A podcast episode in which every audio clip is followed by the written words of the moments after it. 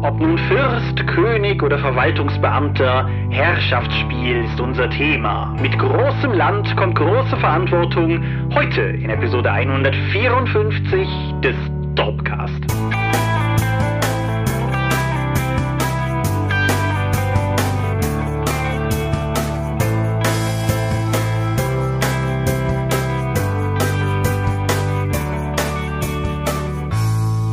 Hi und herzlich willkommen zur Episode 154 des Dorpcast. Einmal mehr haben wir uns heute hier versammelt, über Dinge zu reden, die mit Rollenspiel zu tun haben. Und wenn ich wir sage, dann meine ich zum einen dich. Michael Skorpio-Mingas, guten Tag. Und zwar noch mich, Thomas Michalski. Hoi, und worüber reden wir heute? Herrschaft im Rollenspiel. Und zwar auf eine nicht, sagen wir mal, sexuelle Art, sondern auf tatsächliche Machtausübung auf Untergebene. Wow, that escalated quickly. Ge genau, ja. ja, wir, wir reden über Herrschaftsspiel. Das klingt auch nicht besser, aber genau, darüber reden wir. Und falls ihr euch fragt, warum wir albern kichern, nachdem wir gerade vor der Aufnahme über eine szenische Lesung von Prodigy Texten geredet haben und dann beide die Aufnahme erst verkackt haben, jetzt rocken wir den Laden. Bam. So wie wir das auch letztes Mal getan haben, was uns viel Feedback eingebracht hat. Positives Feedback möchte ich anmerken. So ist Und wir wollten da heute noch drüber reden. Deshalb gehen wir direkt in Medias Res. Was ist dir denn da ins Auge gesprungen? Also zum einen, danke fürs Feedback und dann würde ich gerne hier auf den Beitrag vom Lichtbringer eingehen, mhm. der in seiner gewohnten Ausführlichkeit und Qualität da nochmal drauf eingegangen ist, was ihm an der Episode gefallen hat und was wir noch hätten ausführlicher bringen können. Was mich allerdings am meisten in dem Beitrag mitgenommen hat, ist der Hinweis auf Alice im Wunderland. Nämlich, dass sie in der, dass sie die Welt nicht und deren Gesetze nicht kennt und deswegen eigentlich nur auf alles reagieren kann, statt wirklich in der Geschichte zu agieren.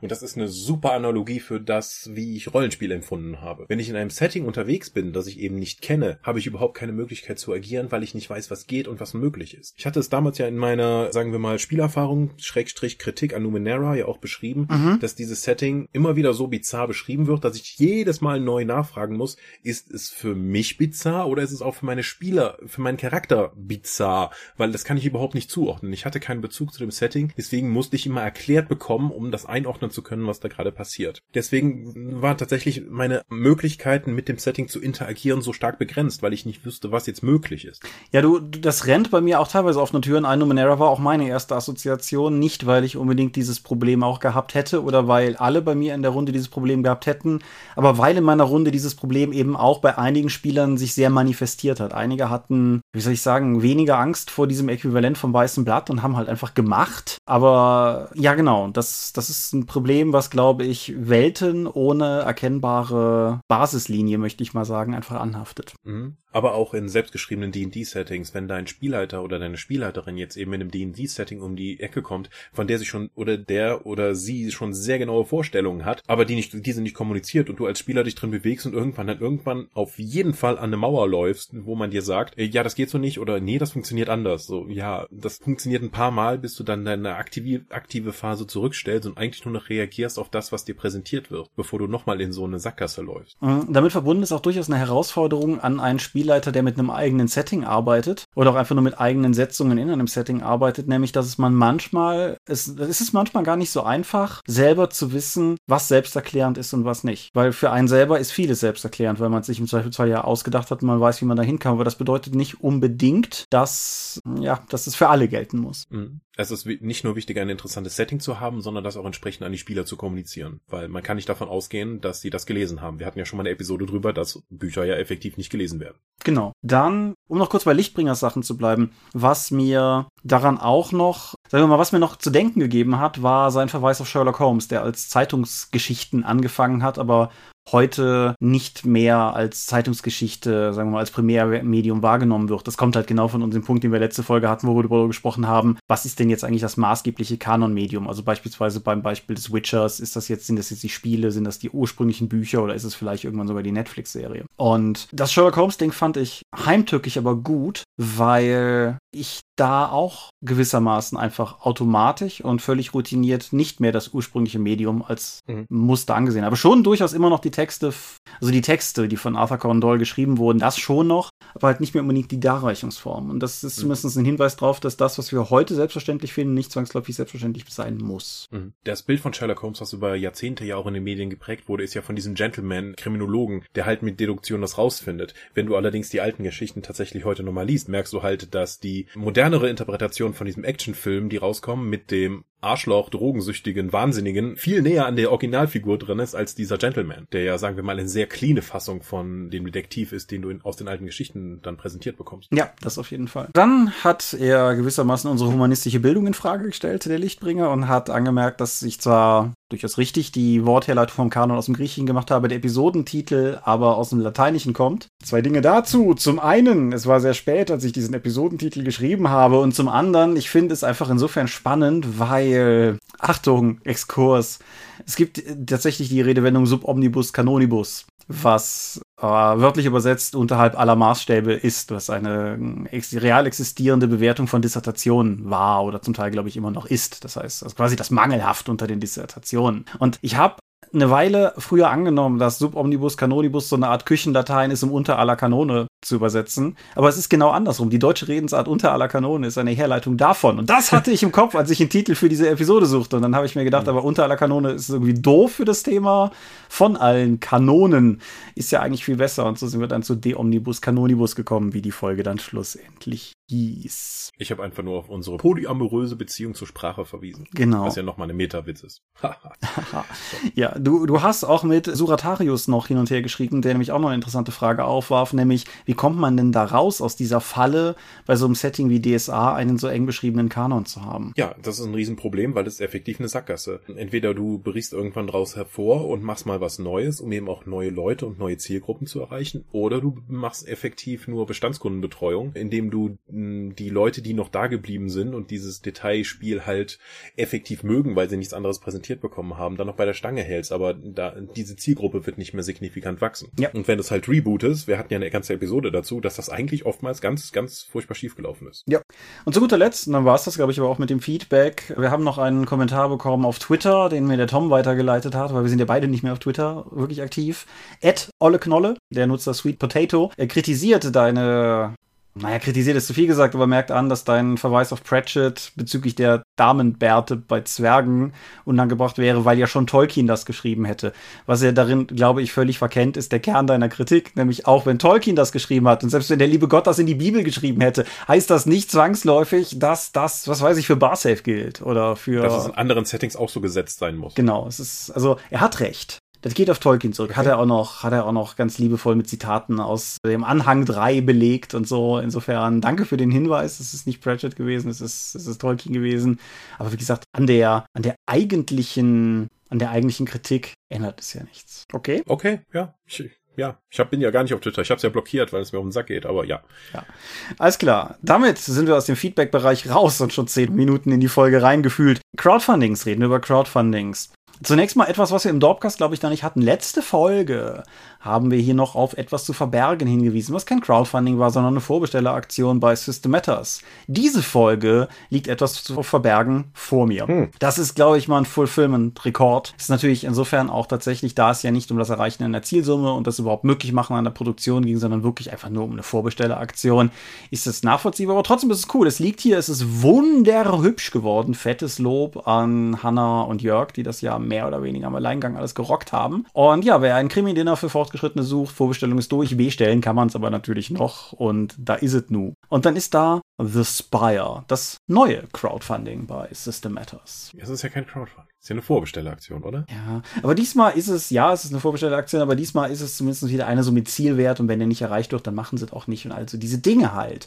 The Spire ist ein, ja, eher erzählerisch oder regelleicht orientiertes Spiel, in dem man rebellische Dunkelelfen spielt, die in einer an Dread gemahnenden, riesigen Ein-Hochhaus-Metropole, die von Hochelfen besetzt wurden. Da auf jeden Fall rebelliert man gegen diese Hochelfenbesetzer und ähm, versucht da quasi quasi das Regime zu stürzen, Drow, der man ist.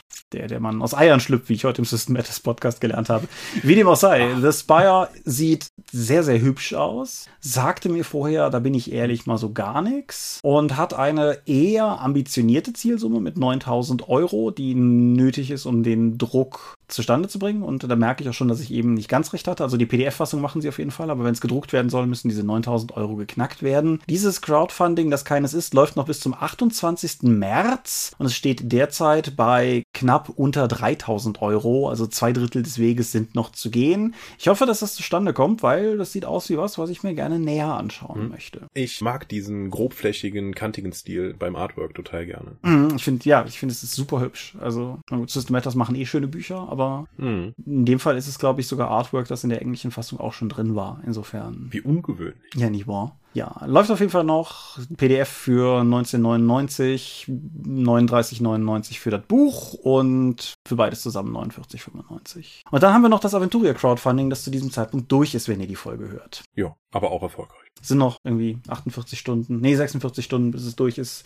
Es liegt derzeit noch etwas unter 50.000 Euro, aber ist auf jeden Fall weit über seine Zielsumme hinaus. Vielleicht schaffen wir, vielleicht schaffen wir die 1000 Prozent noch mal gucken. Aventuria, Nedimo und Borberat ist dann auch durch. Derweil erzähl du mir was vom Weltenwerker-Konvent. Weltenwerker-Konvent. Gemäß unserer Dort-Tradition werden wir über eine Convention reden, die vor, quasi vorbei ist, wenn ihr das hier hört. Die findet vom 7. bis 8. März in Gießen statt, in Hessen. Mhm. Ja, das hat angefangen als Lab-Convention in Bürgerhaus Dreieich, ist jetzt aber allerdings so stark gewachsen und so erfolgreich, dass sie jetzt von ein bisschen versuchen, die RPC zu beerben und haben jetzt in drei größeren Hallen, werden jetzt zum ersten Mal groß. Unter der Einfluss des Coronavirus hoffentlich nicht, äh, dann hoffentlich mit jede Menge Besuchern gesegnet sein. Es sind sehr, sehr viele Illustratoren, Rollenspielverlage, Autoren vor Ort, um das zum interessanten Erlebnis für alle Besucher zu machen. Ja, wenn ihr das hier hört, seid ihr entweder schon da oder kommt nicht mehr hin, aber dann könnt ihr euch das zumindest für das nächste Jahr mal in den Kalender schreiben. Genau. Ich werde vor Ort sein mit einem klitzekleinen Ulysses-Stand und versuchen euch Bücher zu verkaufen. Genau. Ja, das, das Thema Corona zieht sich natürlich momentan durch alle Großveranstaltungen in irgendeiner Form durch. Auch in Amerika, GDC ist jetzt abgesagt worden, habe ich gesehen. E3 beteuert, dass sie auf jeden Fall durchziehen werden and they will remain vigilant, wie es in der Pressemitteilung zu lesen war. Und ja, so ist es halt. Und genau, dieser Hinweis kommt wie immer zu spät, weil das der Dorpweg ist. Aber was wir an dieser Stelle schon mal erwähnen können, frühzeitig genug, ist das Kaiser-Raul-Konvent. Nicht, dass man da noch Karten für bekäme, aber wenn ihr auf dem Kaiser-Raul-Konvent seid, ich bin es auch. Das wird dann das erste Jahr sein, nachdem das in den Vorjahren aus irgendeinem Grund immer gescheitert ist. Aber ich werde da sein. Ich habe Programmpunkte. Ich freue mich drauf, euch da zu treffen. Wenn ihr Bock habt, mit mir zu reden, auch über Dinge, die nicht DSA sind, sprecht mich einfach an. Dafür bin ich ja dann da. So, das ist der Veranstaltungsteil. Ich gucke mal wieder auf den Timecode. Wir werden heute eine kurze Medienschau machen. Erzähl mir was vom Mini-Mittwoch. Der Mini-Mittwoch ist eine von mir gestartete Serie auf der Dorp, wo ich jeden Mittwoch eine 3D-gedruckte Miniatur vorstelle, die ich dann in kürzester Zeit bemalt und wackelig fotografiert habe. Ja, an deinen Fotoskills müssen wir dringend mal arbeiten. Ich habe jetzt eine Fotobox geholt, um das ein bisschen besser hinkriegen zu können. Die mhm. neuen Ergebnisse sehen schon mal wesentlich interessanter aus. Ja, und diese Miniaturen werden dann mit D&T 5 Werten versehen. Ich schreibe einen kurzen Hintergrundtext, dann gibt es einen Werteblock und ein paar Hinweise, wie man die Figur einsetzt und einen Abenteueraufhänger. Mein Ziel ist es, bis Ende des Jahres jede Woche, jeden Mittwoch eine davon rausgebracht zu haben. Aktuell gibt es einige Miniaturen von Myth, also dem alten Brettspiel, was Ulysses aus irgendwelchen Gründen übernommen und jetzt nach und nach fulfillen möchte. Und tatsächlich sind nur eine Handvoll Miniaturen von denen auch als STL-Dateien vorhanden und deswegen habe ich die jetzt auch mal ausgedruckt und habe jetzt Farbe drauf geklatscht und benutze die jetzt auch für die D&T 5 Werte. Mhm. Ja, ich werde dann nach und nach bis Ende des Jahres dann alles irgendwie veröffentlichen, was mir unter die Finger kommt. Ja, und ich hoffe, ich ziehe das bis Ende des Jahres noch durch. Momentan sieht's gut aus und die nächsten Wochen sind auch schon geplant und geschrieben. Genau, du, du hältst das bisher ja sehr tapfer im Takt durch und ich denke, wenn du Ende des Jahres dann mit dem Jahreslauf durch bist, dann packen wir das auch noch alles gebündelt in eine PDF für Leute, die das Ganze... Genau, da wird das nochmal dann vereinheitlicht und vielleicht nochmal drüber gelesen, ob ich nicht äh, bis dahin ein paar bessere Ideen hätte oder mir fallen dann irgendwelche Regelfehler auf. Zum Beispiel ist mir jetzt bei dem Kriegsgeschmiedeten aufgefallen, dass die Fernkampfstärke nur 1,5 Meter ist statt 15 Meter. Da habe ich einfach mal ein Komma rausgenommen. Das Tolle an den Online-Sachen ist ja, die sind ja noch nicht gedruckt. Das heißt, ich kann jederzeit da Änderungen vornehmen. Genau. Wenn euch irgendwas auffällt, bitte haut es unten in die Kommentare. Das kriegt dann auf jeden Fall auch noch eine Tüte Layout und so. Das, das sehen wir dann ja. Hm. Und jetzt hast du es ja gerade thematisch schon mit angeschnitten. Du hast heute, wo wir das aufnehmen, auch noch einen Blogartikel dazu veröffentlicht. 3D-Drucken ist mittlerweile, kann man sagen, Hobby bei dir geworden. Ja, also das nimmt einen signifikanten Teil meiner Freizeit ein, mich mit meinen 3D-Druckern zu beschäftigen. Ich habe ja am Anfang gedacht, dass es irgendwie, du stellst da ein Gerät hin, dann drückst du, dann packst du da eine Datei rein und dann druck das und dann kriegst du schöne Ergebnisse. Spätestens mit dem neuen PLA-Drucker, also mit Plastikfilament zu drucken, hat mir gezeigt, dass das überhaupt nicht so ist, sondern dass du Abende und Tage damit beschäftigen kannst, dieses Gerät, was du noch selbst zusammenbauen musst, dann einzustellen. Also ich dachte am Anfang so, ja, Resindruck, das ist schon ein bisschen fordernd, da muss man sich so viel beibringen, was die Positionierung der Figuren angeht. PLA-Druck ist wesentlich fordernder, was die Wartung und Betreuung angeht. Liefert aber auch sehr spannende Ergebnisse, weil A, das Material ist etwa nur halb so teuer wie Resin und du kannst richtig große Modelle damit drucken, mhm. die dann auch stabil sind. Also ich bin jetzt, ich habe das bis jetzt vor allen Dingen genutzt, um Gelände zu produzieren, sei es nun Häuser, ähm, Ersatzteile für Blackstone Fortress, dass ich anstelle von Pappe für das Brettspiel dann eben 3D-Gelände benutzen kann. Und jetzt auch schon die ersten großen Monster sind entweder schon gedruckt oder in Arbeit. Ja, cool. Und wie gesagt, deinen Abenteuern in Sachen 3D-Druck kann man in Blockform auf der Dorp auch weiterhin folgen. Abenteuer ist gut, es sind vor allen Dingen meine Fehler. Bewahrt euch selbst vor diesen Fehlern und schaut da mal rein, wenn ihr euch das Thema interessieren sollte. Genau. Übrigens Dank an den Zuhörer, der einen 3D-Drucker über unseren Amazon-Link bestellt hat. Das hat uns sehr gut getan in dem Monat. Hm. Ja, das glaube ich, ja. Genau. Wo, wo wir schon bei schamloser Eigenwerbung oder beim schamlosen Kaufen von Dingen oder sowas in der Art sind, in einem Satz. Tänze von eins ist ein Buch, was über 60 historische Tänze in ihren Beschreibungen mit allen Figuren bündelt. Geschrieben habe es ich. Wer es kaufen wollte, ich setze mal einen Link drunter, ist frisch erschienen und ist quasi das Destillat aus zehn Jahren Tanzlehrertum oder sowas. Aber Link drunter. Man kann jetzt über Tanzen lesen. Genau, und da ja über Musik reden, wie zu Architektur Tanzen ist, ja. Äh, das kann man bestimmt auch irgendwie rückschließen. Nee, wie dem auch sei. es, ist, es ist kein Buch für Leute, die jetzt bei Null anfangen, aber wer so ein bisschen Ahnung hat, wie es geht und einfach nur neue Choreografien im Prinzip zum Nachtanzen haben will, there you go. Wer hingegen stolzer Rollenspieler ist und als solcher nicht vom Tisch aufsteht, weil sich das nicht geziemt, der kann bei Mystics of Mana sich eine Karte jetzt bei uns runterladen und dann Megaterra bereisen quasi das ist die Karte von Hanna Möllmann, die auch schon im Grundbuch drin war, aber im Grundbuch aufgrund der A5-Formatierung in zwei Teile gerupft war, ist jetzt als 300 dpi A4-Datei online. Das heißt, man kann die sich irgendwie ausdrucken und laminieren, wie Leute schon angekündigt hatten, dass sie es gerne tun würden. Und ich bin mir relativ sicher, dass wir irgendwann im Laufe des Jahres das auch so mal bei Flyer Alarm drucken lassen und dann bei uns an, an Standauftritten oder so verschenken. Damit das Ding aber auch voll wird, gibt es noch ein Deckblatt und eine Rückseite mit einer Zufallstabelle für Begegnungen. Und ich denke, die Begegnungstabelle ist ganz cool geworden. Ist auch mehr mhm als ein Monster. Die hat so gut gefallen, Leuten im Tunnelon hat so gut gefallen. Insofern scheine ich das ja ganz ordentlich gemacht zu haben. Kann man sich also angucken. dann, letzter Punkt. Hier nochmal der Hinweis.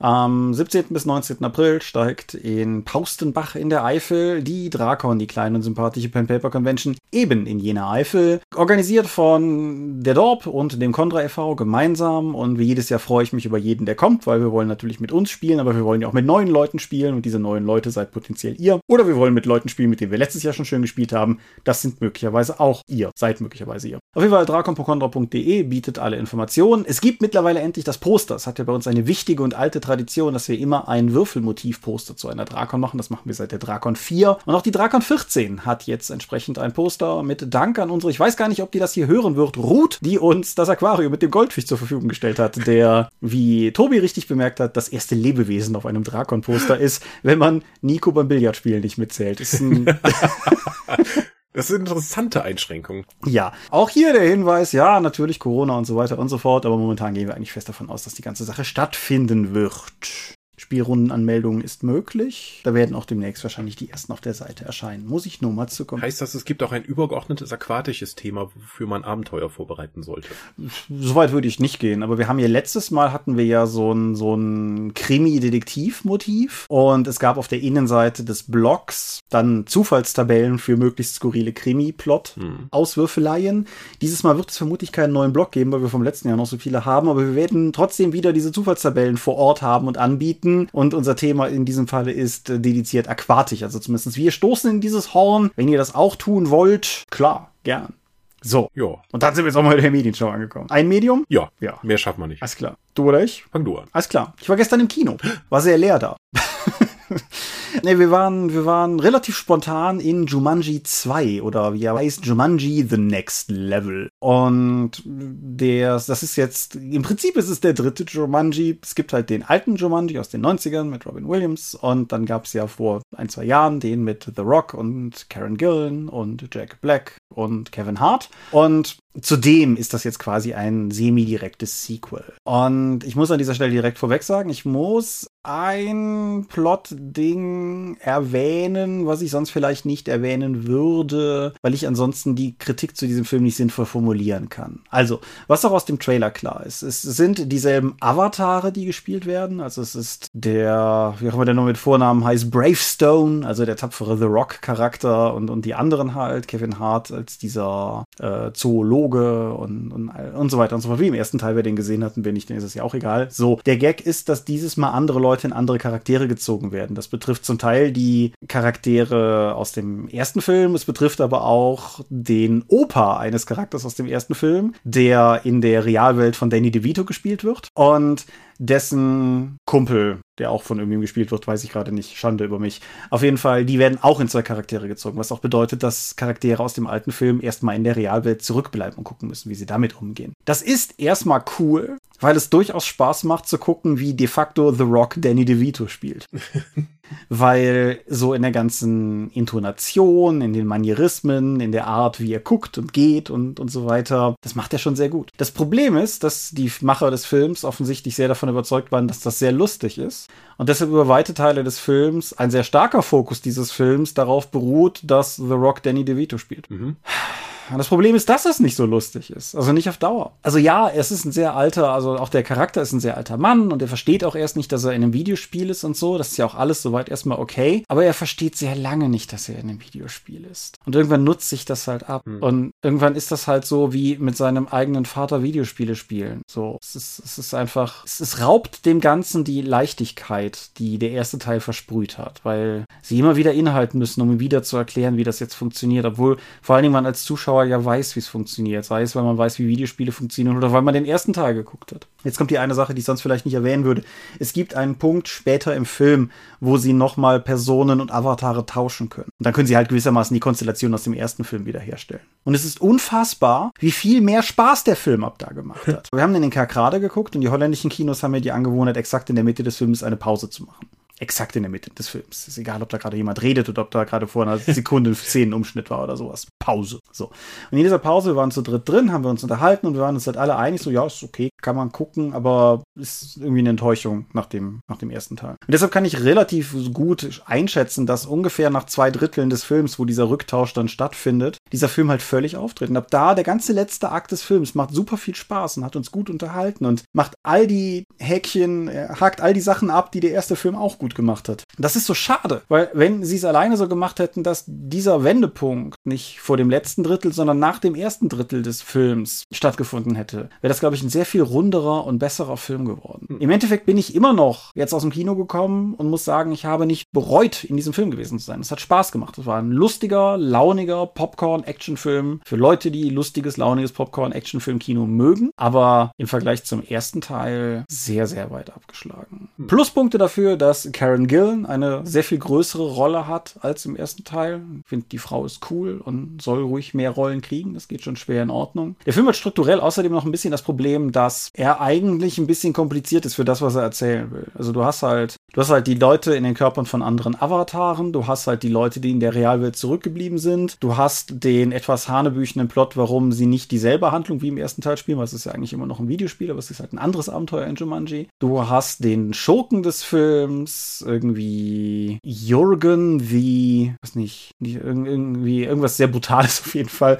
Und der hat auch nochmal eine eigene Agenda. Und das ist, wie gesagt, das ist eigentlich alles viel komplizierter, als der Film es nötig gehabt hätte. Insofern kann man gut gucken, aber irgendwie irgendwie bleibt es dann doch arg hinter seinen Erwartungen zurück. Hm, schade. Danny DeVitos letzter Satz im Film ist Gold wert. Aber das seht ihr, wenn ihr guckt. Okay. Ja, ich habe vor einer Weile schon ein Xbox-Spiel durchgezogen und zwar Mad Max. Mhm. Ja, es gab rund um Fury Road ein Videospiel zu Mad Max, um die IP nochmal zu nutzen, der allerdings nichts mit Fury Road zu tun hat. Mhm. Mir ist während des gesamten Spiels nicht klar geworden, ob der jetzt vor, während oder nach Fury Road effektiv spielt. Weil es gibt immer wieder Bezüge, aber es ist nicht klar, ob auf die Handlung eingegangen wird oder nur auf das Setting mit diesen Figuren, weil die nicht direkt vorkommen. Es dreht sich grundsätzlich darum, dass Max mit seinem Auto unterwegs ist und dann wird er von von den Warboys unter dem Anführer Scrotum.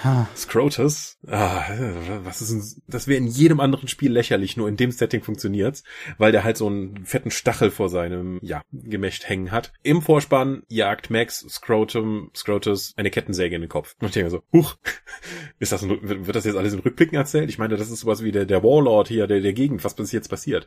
Aber dann wirst du halt von seinem Wagen geschleudert, praktisch in Unterwäsche und musst halt wieder anfangen, jetzt deinen Wagen zusammenzubauen und Ausrüstung zu finden, während du in dieser etwas eskalierenden Umgebung von Warboys ohne Anführer dann unterwegs bist. So, nach und nach wirst du also durch eine viel zu große Karte gejagt und musst einzelne Aufgaben machen und Dinge finden. Ich stehe ja total darauf. Ich konnte mich also wirklich über Dutzende Stunden in dieser Welt eben bewegen, hab, hab meinen Wagen abgegradet, hab Totems der Warboys niedergerissen, um die Bedrohung in der Gegend zu reduzieren, habe Minenfelder entschärft, um die Bedrohung zu senken und so weiter und so fort. Du hast einen Begleiter, der dich für so eine Art Engel der Verbrennungsmotoren hält und der deswegen versucht, einen neuen Wagen zu bauen und den immer weiter abzugraden. Und das ist auch einer der großen Motivationspunkte des Spiels. Schrott zu sammeln, Missionen zu erfüllen, deinen Wagen abzugraden, die vier verschiedenen Quest-Hubs, die es gibt, zu besuchen, doch die Charaktere kennenzulernen, die Quest-Orte dann weiter aufzuarbeiten, aufzuwerten, indem du dann halt zu bestimmten Orten gehst, da so Sachen holst, Einzelteile holst für eine Madenfarm oder einen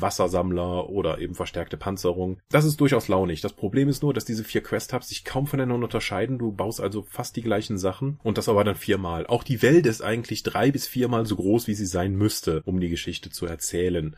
Das ist vor allen Dingen jetzt, glaube ich mal, eine Art Spielstreckung mhm. geschuldet. Die Story ist an, ist auch kommt oftmals nicht in Fahrt, haha, weil es einfach zu viel zu tun gibt und deswegen die Plot-Missionen so weit auseinander liegen. Weil so viele Story-Missionen gibt es tatsächlich gar nicht. Es dreht sich weitestgehend darum, dass Max A. seinen Wagen wieder zusammenfinden will und dann eine Frau kennenlernt, die als Sklavin gehalten wird, deren Tochter vor vorbei weggekommen ist und dann musst du die eben auch finden. Und dann könnte ja wieder schon eine Art neue Familie für Max dabei rumkommen, der ja nun wirklich viel erlebt hat.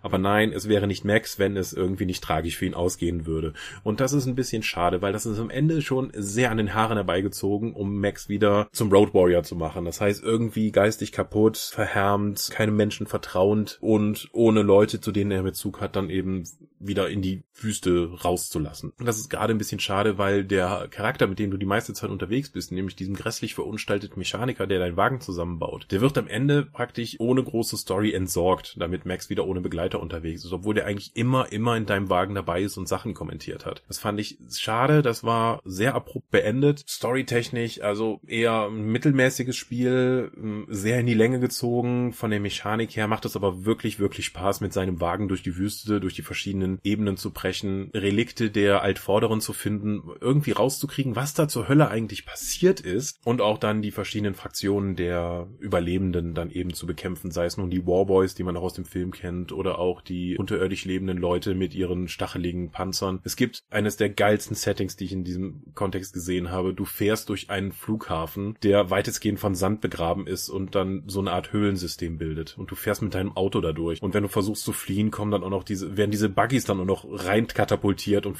greifen dich an.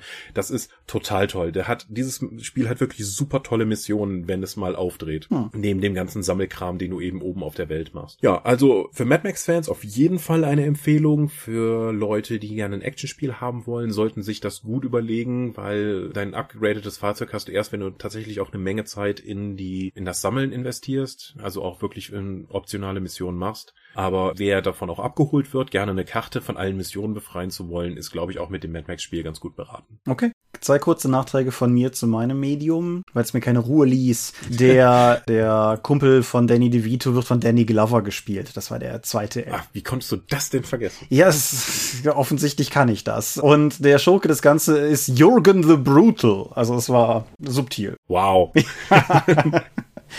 Das ist auch quasi die komplette Charakterisierung dieses Charakters. Aber gut, lass uns nicht wieder dahin abbiegen, sondern zurück oder hinfort. Wir reden über Herrschaftsspiel und sollten das tun, indem wir beginnen, damit zu definieren, was denn das eigentlich? Ich hatte mir aufgeschrieben, das ist die Antithese zum klassischen Abenteuerrollenspiel. Nämlich, wir kennen, haben das ja mal definiert, die Mörderhobos sind unterwegs, vaterlandslose Gesellen ohne Anbindung an irgendwas, die einfach durch die Gegend ziehen, Sachen tun und dafür keine Verantwortung übernehmen, weil nächste Woche sind sie so irgendwo anders. Und das Herrschaftsspiel wäre jetzt das genaue Gegenteil davon. Man ist örtlich gebunden, man muss mit anderen anderen Leuten langfristig interagieren. Man kann die also nicht wie Scheiße behandeln und dann weggehen. Und man muss Verantwortung für seine Taten übernehmen, weil das hat Auswirkungen. Nicht nur auf sich selbst, sondern auch auf die Leute, für die man Verantwortung übernommen hat, weil man eben unter Leute hat, die einem unterstellt sind. Oh, interessant. Da werde ich, da werde ich zu einem späteren Zeitpunkt dieser Folge nochmal drauf zurückkommen. Hm. Aber grundsätzlich stimme ich dem soweit zu. Die Frage ist, glaube ich, über die wir noch reden sollten, ob für deine Antithesentheorie es wirklich notwendig ist, dass man aktiv Verantwortung übernimmt oder ob es nicht zu einem gewissen Maße schon reicht, einfach nicht weiterziehen zu können. Aber ja, im Kern hast du auf jeden Fall schon mal umrissen, worum es geht. Und es geht halt vor allen Dingen auch, das steht in dem Begriff des Herrschaftsspiels, darum, dass man tatsächlich das Sagen hat in der einen oder anderen Form. Mhm. Man übt Macht über andere aus und zwar normalerweise auch über den Grad von ich hau dich, wenn du das nicht tust, was ich sage. Ja. Ich glaube, mein erster Kontakt mit so einer Art von Rollenspiel war indirekt in Form von Birthright, einem seit langem, glaube ich, nicht mehr von irgendwem angefassten AD&D-Setting, also von Spielern meinetwegen, aber jetzt nicht irgendwie produkttechnisch. Also wo selbst Sachen wie Dark Sun in der vierten Edition nochmal irgendwie ein, ein Buch hatten und Greyhawk nie ganz gestorben ist, ist Birthright, glaube ich, einfach durch. Birthright ist, wie gesagt, AD&D und Birthright hatte halt auch diesen Aspekt, dass Charaktere Herrscher sind und tatsächlich, also Regenten in Birthright-Sprache und halt über, über eine Region herrschen, sei es als Baron, als Graf oder irgendwas in der Art. Wo bist du es erstmal auf das, dieses Konzept gestoßen? Ich glaube effektiv mit den ersten DSA-Runden, weil wir einfach so gespielt haben, dass wir gesagt haben, okay, da ist dieses Dorf, wenn du so und so viele Leute da umbringst, bist du Herrscher. Und die geben dir dann so und so viel Geld, damit du mehr Ausrüstung nehmen kannst, um mehr Dörfer zu erobern. Hm. Das war aber auch noch sehr früh. Hab das, ja das waren so meine ersten Rollenspielerfahrungen. Habt ihr das quasi selbst erarbeitet, ja? Genau. Ja. Ich habe mir, ich habe mir tatsächlich vor dieser Folge Birthright nochmal angeschaut und Birthright hat tatsächlich einen eigenen Mechanismus dafür gehabt, nämlich Regency Points und die, die gewissermaßen die Ressource waren, mit der du halt dann Verwaltungsdinge tun konntest oder Herrschaftsdinge tun konntest. Das Ganze geht halt auf diesen Begriff der Regency zurück und Birthright hat da eine sehr 90er Jahre Definition von Regency ist der Ausdruck von Nobility, Honor and Kismet eines Charakters. Kismet? Kismet. Wo kommt das denn? so steht's drin. Ich habe das extra eben nochmal. Hat da jemand einfach mal auf Vampire geschielt und einen Begriff über, übernommen?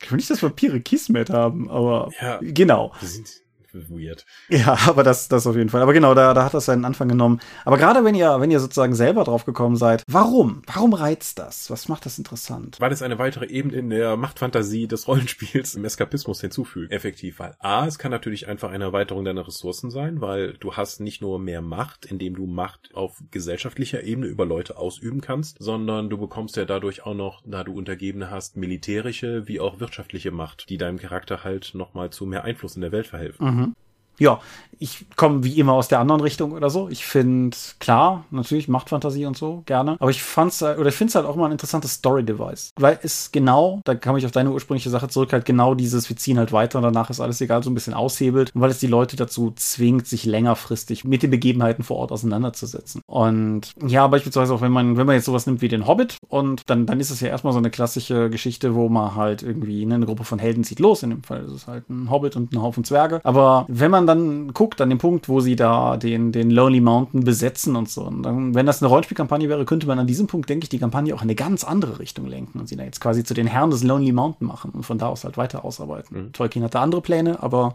ich ja, wir hatten ja schon oftmals hier drüber geredet, dass in der klassischen D&D Levelentwicklung ja vorgesehen war, dass die Charaktere irgendwann zu Herrschern werden. Mhm. Mit dem Magier, der Lehrlinge hat, mit dem Dieb, der eine Gilde bekommt oder dem Krieger, der eine Festung bekommt, mit Kriegern, kleineren Levels. Ja. Ich habe mir vorhin auch nochmal den D&D Dungeon Masters Guide aus dem Schrank geholt. Vielleicht war es ein Fehler, nicht nochmal ein Players Handbook nachzuschlagen. Aber ich habe geguckt, vielleicht, ich habe mir gedacht, der Dungeon Masters Guide enthält ja ein paar interessante optionale Regeln für Kram, beispielsweise zum Führen von Geschäften, was ist ja, geht auch so in eine ähnliche Richtung. Ich will es nicht beim Namen nennen, um niemanden zu spoilern, aber es gibt eine offizielle D&D-Kampagne, wo die Charakter, also D&D 5-Kampagne, wo die Charaktere Besitzer einer Kneipe werden. Und der Kneipenumsatz, da gibt es halt auch Mechanismen für und so weiter. Und ich habe mir gedacht, vielleicht, vielleicht hat Regency auch überlebt. Vielleicht gibt es das ja noch als optionale Regel. Nee, keine Chance. Das einzige Herrschaftliche, was ich gefunden habe, waren Belagerungswaffen.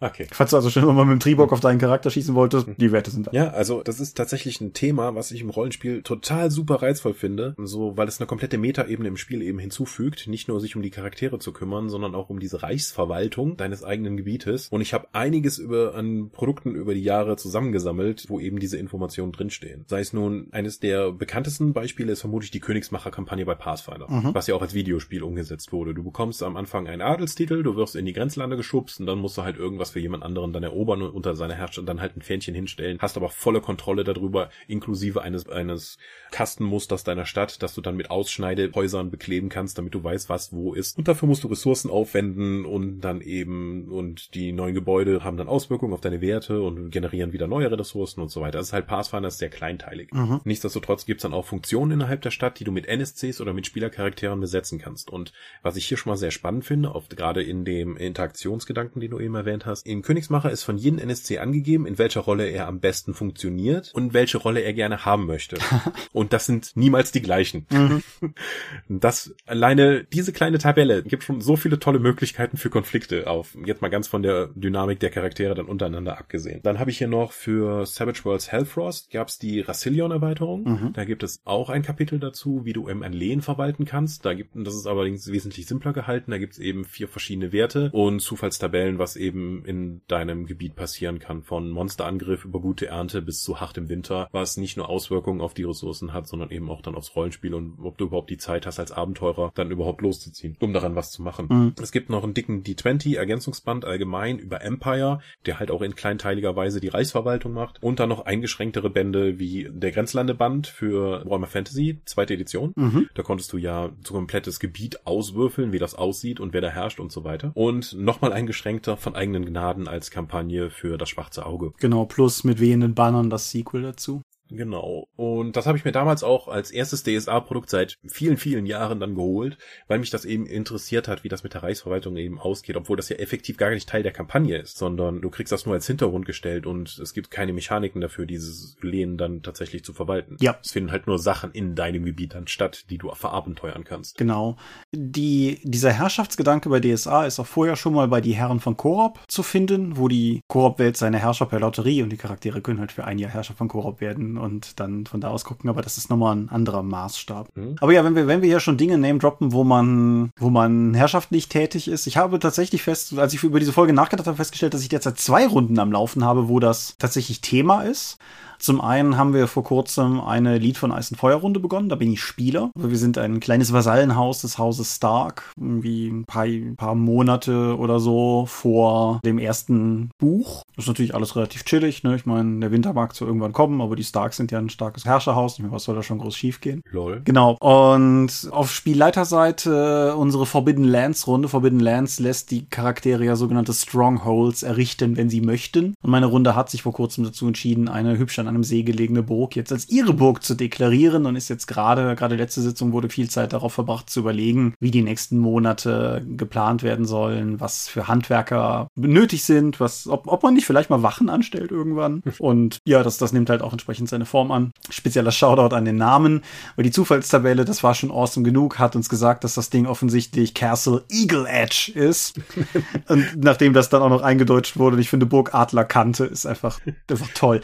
Aber ja, dementsprechend zwei Runden, sehr unterschiedliche Regelsysteme und das hattest du gerade schon angeschnitten, nämlich Mechaniken. Und das ist natürlich auch immer eine interessante Frage. Gibt es da kluge Mechaniken? Und meine übliche Frage, warum brauche ich die? Naja, es ist Teil des Spiels und das muss dann eben darüber festgehalten werden, weil wenn du anfängst, das zu handwedeln, kannst du halt keine wirklichen Erfolgserlebnisse für die Spieler generieren, weil alles davon abhängt, ob der Spielleiter das cool findet oder nicht und dann einfach, äh, du kannst nirgendwo hinarbeiten, mhm. sondern bist auf die Gnade des Spielleiters angewiesen. Wohingegen, wenn etwas Werte hat, kannst du es steigen lassen oder sinken lassen und es hat was mit deinen Aktionen zu tun und du hast einen direkten Bezug dazu. Ja, das war zugegebenermaßen eine, eine provokant gestellte Frage, weil ich das genauso sehe. Aber mhm. was für Mechaniken gibt es denn da? Also das kannst du sehr kleinteilig machen, sei es nun, okay, du hast da eben ein Hexfeld mit Wald neben dir, das generiert Holzpunkte. Holzpunkte kann man dann einsetzen im Zusammenhang mit Steinpunkten, um eben Häuser zu errichten. Häuser, wenn du das investiert plus die Ressource Arbeitszeit, kannst du eben dann Wohnhäuser generieren. Wohnhäuser sorgen dafür, dass du mehr Personalressourcen hast, etc. pp. Das ist sehr kleinteilig. Sowas wie bei Savage Worlds in Rassillion heißt dann einfach nur, deine Siedlung, dein Lehen funktioniert wie ein Charakter, hat eigenständige Attribute, auf die du würfeln kannst, um eben dann Hunger, militärische Stärke oder sonst was zu generieren. Je nachdem, also choose your poison, wie detailliert es eben sein soll. Mhm. Ich weiß nicht, also ich würde sagen, Königsmacher, so spannend das war, ich glaube, ich möchte nicht nochmal so im Detail rein, dass ich eben jetzt Civilization-mäßig jedes einzelne Gebäude dann verwalten möchte mit unterschiedlichen kleinteiligen Boni, die ich dann zusammenrechne und dann verrechnet sich das mit anderen Werten. Das hat seinen Reiz. Ich weiß allerdings nicht, ob ich noch genug Commitment habe, um so etwas tatsächlich heutzutage noch zu spielen. Ich finde, es geht noch ein anderer Aspekt damit einher, den man sich einfach vor Augen führen muss, der mir auch nochmal vor Augen geführt wurde, gerade letzte Sitzung, als eben der Ausbau von Adlerkante voranschritt. Und zwar ähnlich wie Kämpfe im Rollenspiel ja manchmal in Diskussionen geraten, weil sie quasi eine eigene Ebene darstellen. Weil du häufig genug in Kämpfen aus der, aus der darstellenden Ebene tatsächlich rausgehst, weil dann wird es in einem variablen Maße taktisch und dann verwendest du im Prinzip sehr spezifische Funktionen. Du gehst in eine Rundendynamik, du bewegst dich in bestimmten Geschwindigkeiten und so weiter und so fort, was normalerweise keine Rolle spielt. Und Leute, die mehr Hardcore-Storyteller sind als ich, finden das dann irgendwie immersionsbrechend und so weiter und so fort. Und Leute wie du blühen dann auf, weil, weil sie endlich äh, taktisch Püppchen schubsen können.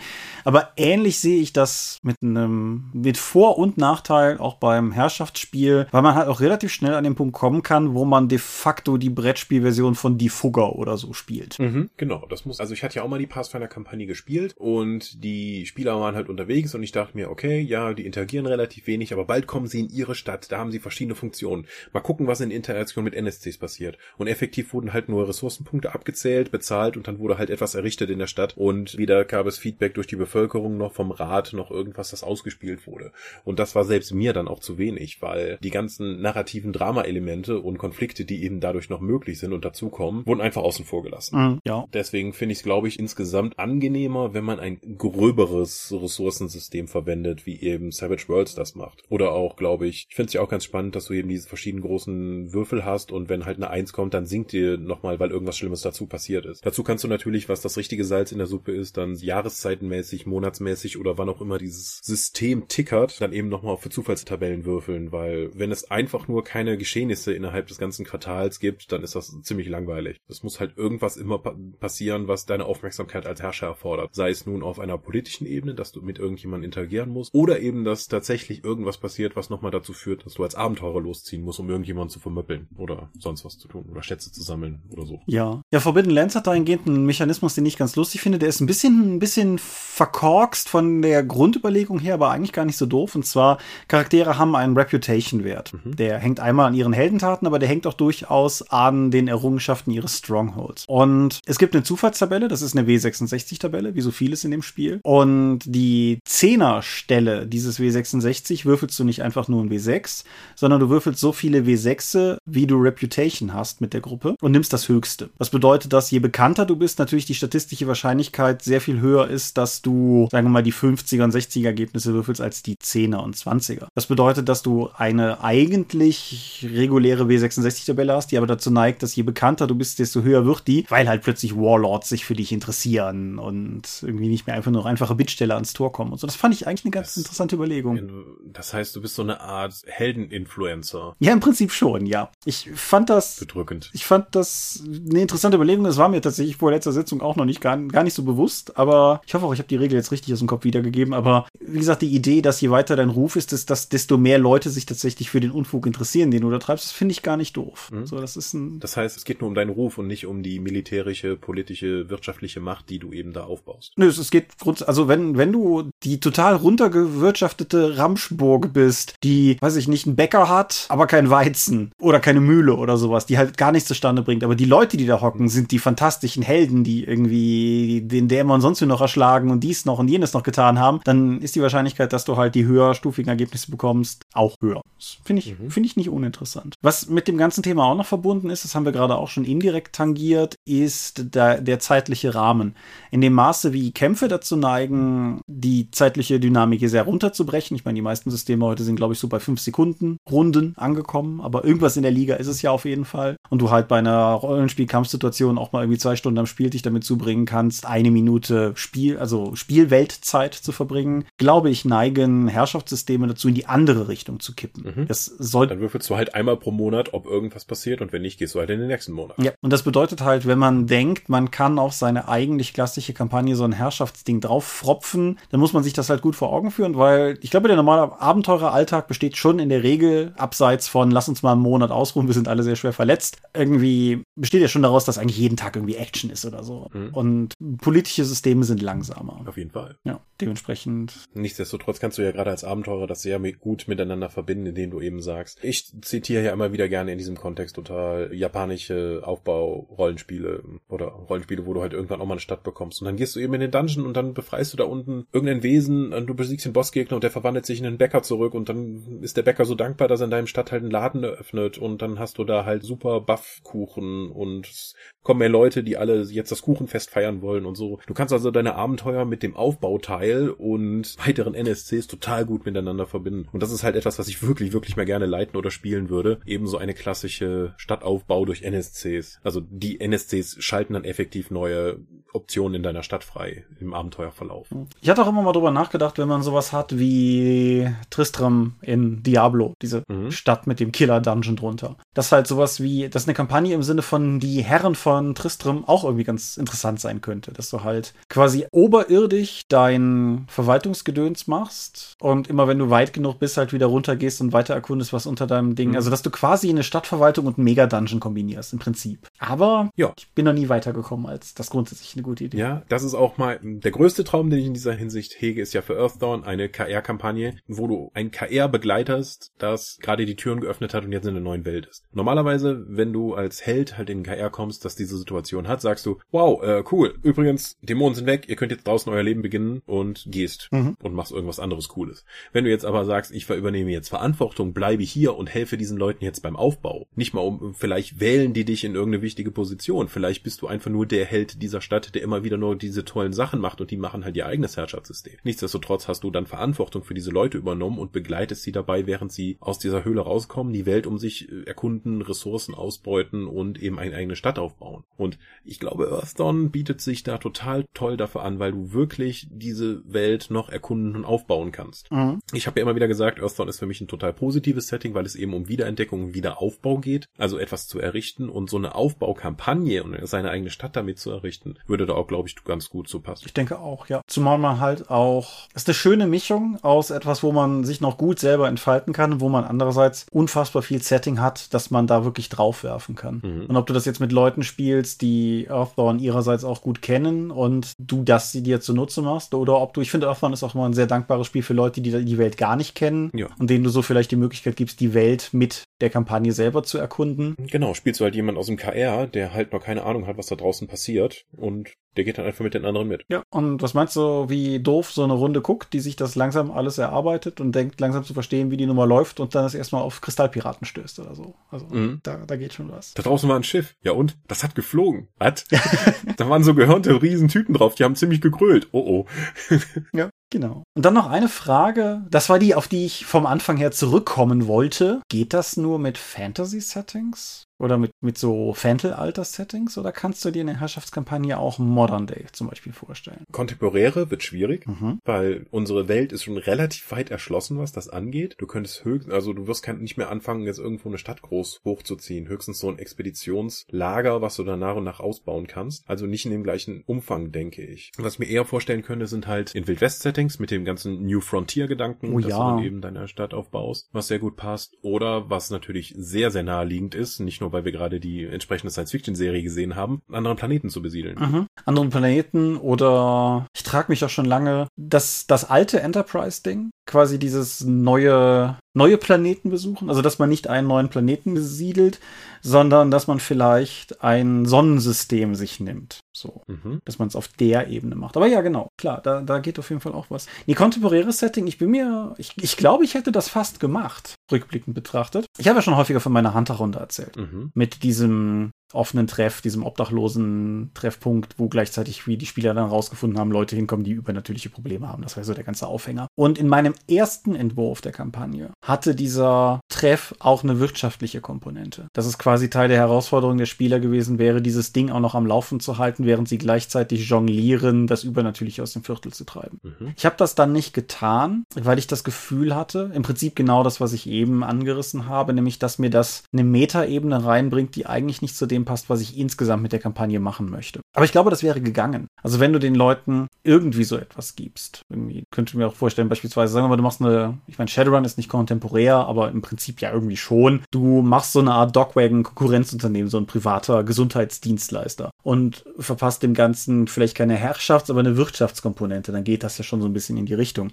Oder du gehst in so einen Arkologie-Gedanken und machst aus dem Ganzen so ein, so ein Konzern-Startup, das sich irgendwie ausbaut, sodass du mhm. vielleicht keine Ländereien in dem Sinne einnimmst oder ausbaust, aber halt schon. Wenn du es in diesem Sinne siehst, kannst du ja tatsächlich so im organisiertes Verbrechen mhm, ja. tatsächlich Stadtteile erobern und verschiedene Abteilungen und NSCs und Wirtschaftselemente dann hinzufügen. So, okay, ich habe jetzt hier eben diese Kneipe noch dazu genommen, das schaltet halt folgende Boni frei und, und so weiter und so fort. Mhm. Also kontemporär musst du, glaube ich, dann schon in Richtung Verbrechen oder organisiertes Verbrechen, Schrägstrich Marktwirtschaft gehen, um dann eben spannende Dinge erzählen zu können. Ja. Aber so der Besiedlungsgedanke ist weitestgehend durch. Das ist richtig, ja. Ich glaube, niemand, niemand hat irgendwie Ambitionen, was weiß ich, Alaska, die so.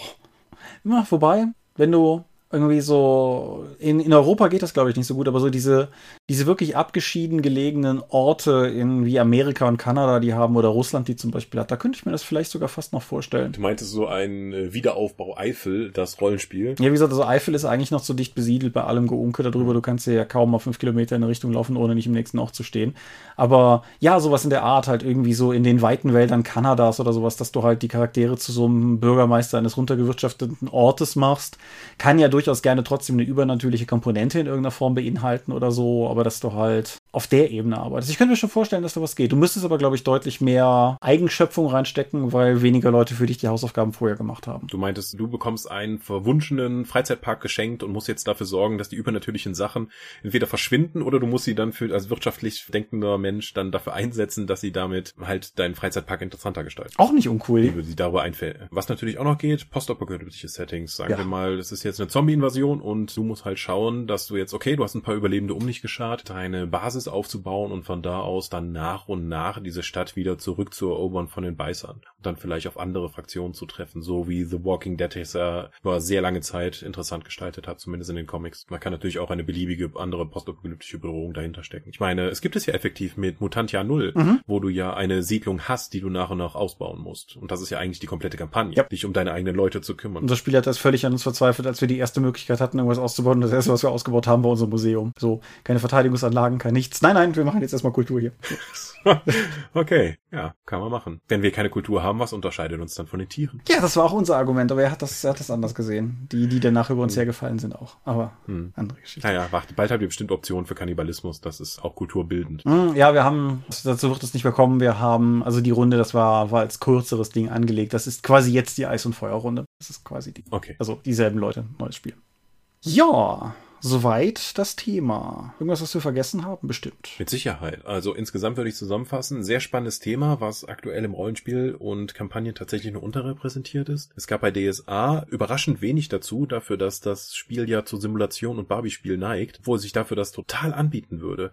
Es gab mit, wie hieß das, Sturmgeboren? Wie? Noch zum Endphase von DSA 4, ja diesen, wo du eine neue Siedlung in der Barockbahörde oder so, 30 Kilometer von der nächsten Reichsstraße entfernt errichtest da habe ich ja immer den Witz gemacht, so, hey Jupp, wolltest du nicht diese neuen Besiedlungen machen? Also, nö, ich war mir so doof, ich bin gestern wieder zurückgekommen. Ist halt nicht so gerade der New Frontier-Gedanke, den die Besiedlung halt oftmals mit sich bringt und die Gefahren, die dazugehören, wenn du das halt im Mittelreich machst. Aber auch Uturia hat man da, da gab es zwar auch dann eine Siedlung mit Porto Velvenia, die gegründet wurde, aber da hatte man auch keinen Einfluss drauf, wie die jetzt eben wächst und in welche Richtung und was man da macht. Zumindest nicht so viel. Also gerade das Herrschaftsspiel bei DSA mit den ganzen Briefbaronen, die es dann eben gab, dass das bis jetzt nicht in dem Quellenbuch umgesetzt wurde, finde ich tatsächlich eher irritierend. Weil einem Spieler einfach zu sagen, so, ihr kriegt jetzt hier die Herrschaft über dieses Gebiet und eure Heldengruppe muss da eben Sachen machen und dann gibt es 12 verschiedene Titel, die man dann nehmen kann. Das ist doch eigentlich genau das Ding, was Aventurien-Fans abholt. Vielleicht ist es zu meta. Meinst du? Ich meine, du kannst die ganze Zeit deinen Charakter darstellen, wie er in dieser Rolle eben agiert und vor allen Dingen auch mit anderen in der Interaktion. Und dabei ganz viel Setting-Informationen reindrücken und du kannst dann noch einen Teil der Spielwelt eben noch ausformulieren für dich. In deinem Detailgrad, wie er dir eben passt. Ich mache mal das jetzt ganz einfach. Wenn ihr Hardcore-DSA-Fans seid, zum einen, cool, ich wusste nicht, dass ihr uns hört. Zum anderen, haut's in die Kommentare. Warum, warum gibt's das nicht? Oder wollt ihr das haben? Und es ist eure Chance, eure Stimme klingen zu lassen. Dann. Es gibt immer, erstmal muss man ein paar Quellenbücher über aventurische Katzen und Hunde rausbringen. und Dämonen. Also Katzen, Hunde, Dämonen, Pferderassen, das ist erstmal wichtig, die detailliert zu beschreiben, bevor man irgendwas Interessantes machen darf. Ja, mal ernsthaft, wie willst du auch Herrschaftsspiel ohne Katzen machen? Das geht doch gar nicht. Vielleicht gibt's da mehr Meinungen zu. Bitte lasst es uns in den Kommentaren wissen. Ja, generell auf jeden Fall. Ich find's, ich find's eine coole Spielart. Du findest es eine coole Spielart. Ich denke, es ist tatsächlich unser, unser beider ja durchaus unterschiedlicher Rollenspielinteressen gleichermaßen dienlich. Man kann da eine Menge mitmachen. Man sollte, ich de denke, man sollte vorher auch, ich meine, ne, ein klassischer Dropcast-Tipp, redet miteinander. man, man sollte sich vorher so ein bisschen darüber abgleichen, dass man die gleichen Vorstellungen hat, in welcher Detailtiefe man das auch betreiben will, weil wenn der eine Master of Orion machen will und der andere will halt ab und zu auch mal eine Basis besuchen, so, dann, dann wird das nicht gut funktionieren. Aber wenn man ungefähr eine gleiche Vorstellung davon hat, was man nachher haben will, ist es, glaube ich, eine coole Bereicherung. Und gerade wenn man irgendwie die letzten x Jahre damit verbracht hat, als heroischer Mörder-Hobo durch die Galaxis oder die Wüste oder Aventurien oder so zu ziehen, ist es einfach mal eine schöne Abwechslung. Ja, Thomas, ich danke dir für diese Einblicke und danke unseren Hörern für die Geduld und hoffentlich das Interesse, das wir mit dieser Episode generiert haben. Ja, bevor wir aber uns richtig verabschieden können, müssen wir noch sagen, wir sind die Dorp. Wir sind traurige kleine Könige, trauriger kleiner Hügel und man findet uns auf www.die-dorp.de. Dort bringen wir neben dem Dorpcast auch Rollenspiel-Downloads zu eigenen und fremden Systemen. Manchmal veröffentlichen wir sie als Buch. Dorp TV-Berichte vor allem von und Messen unter youtube.com slash die Dorp. Wir haben kleidsames Merchandise, den Dorp Shop gibt es unter getshirts.com slash Dorp. Wir sind auf rspblogs.de, Facebook und Twitter. At die Dorp geht an den Tom. Meine Webseite gibt es auf thomas-michalski.de und wir veranstalten die Drakon, die kleine und sympathische Pen Paper Convention in der Eifel, das nächste Mal vom 17. bis 19. April. Die offizielle Webseite dazu gibt es auf drakon.de und möglich wird das alles durch euch und eure milden Spenden auf Patreon. Paywalls haben wir gar keine, aber die Infos gibt es auf patreon.com slash. Ja, vielen Dank fürs Zuhören, wie eben schon gesagt. Ich bin auf eure Kommentare gespannt. Wir hören uns in zwei Wochen wieder und vielleicht sehen wir uns auf dem Weltenwerker kommen. Genau. Und bis zum nächsten Mal sage ich Adieu und ciao, ciao. Tschüss.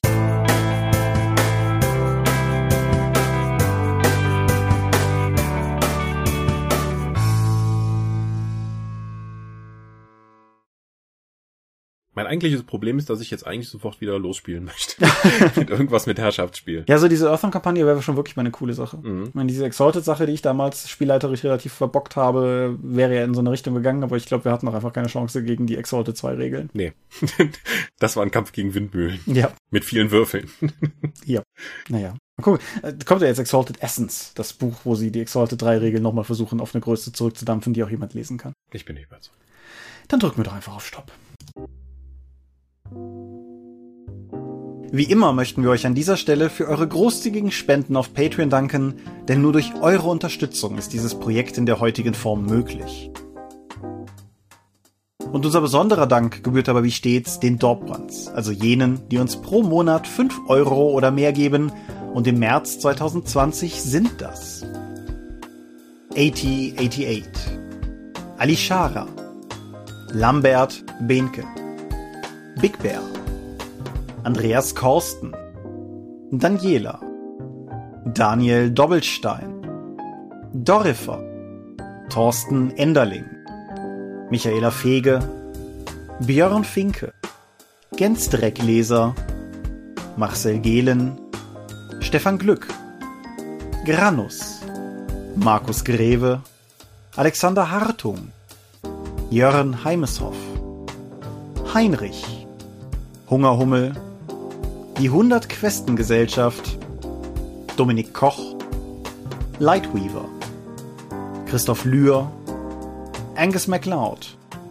Volker Mantel, Moritz Melem, Ralf Merck, Optus, Dennis Oswald, Philipp Picker, Arzach Rumpelgnorg, Ralf Sandfuchs, Oliver Schönen, Ollis Tiche, Tobias Tyson, Ulrich A. Schmidt, Jens Schönheim, Christian Schrader, Alexander Schendi, Bentley Silberschatten, Lilith Snow White Pink, Sphärenmeisterspiele, Stefan T., Florian Steury, Sven, Technosmurf, Teichdragon, Tellurian Dirk, THD, Stefan Urabel, Marius Vogel, Katharina Wagner, Talian Vertimol, Daniel Vloch, Xeledon und Marco Zimmermann. Danke, dass ihr uns freiwillig, ohne Paywall und Auflagen so tatkräftig unterstützt, einfach weil ihr es könnt. Danke.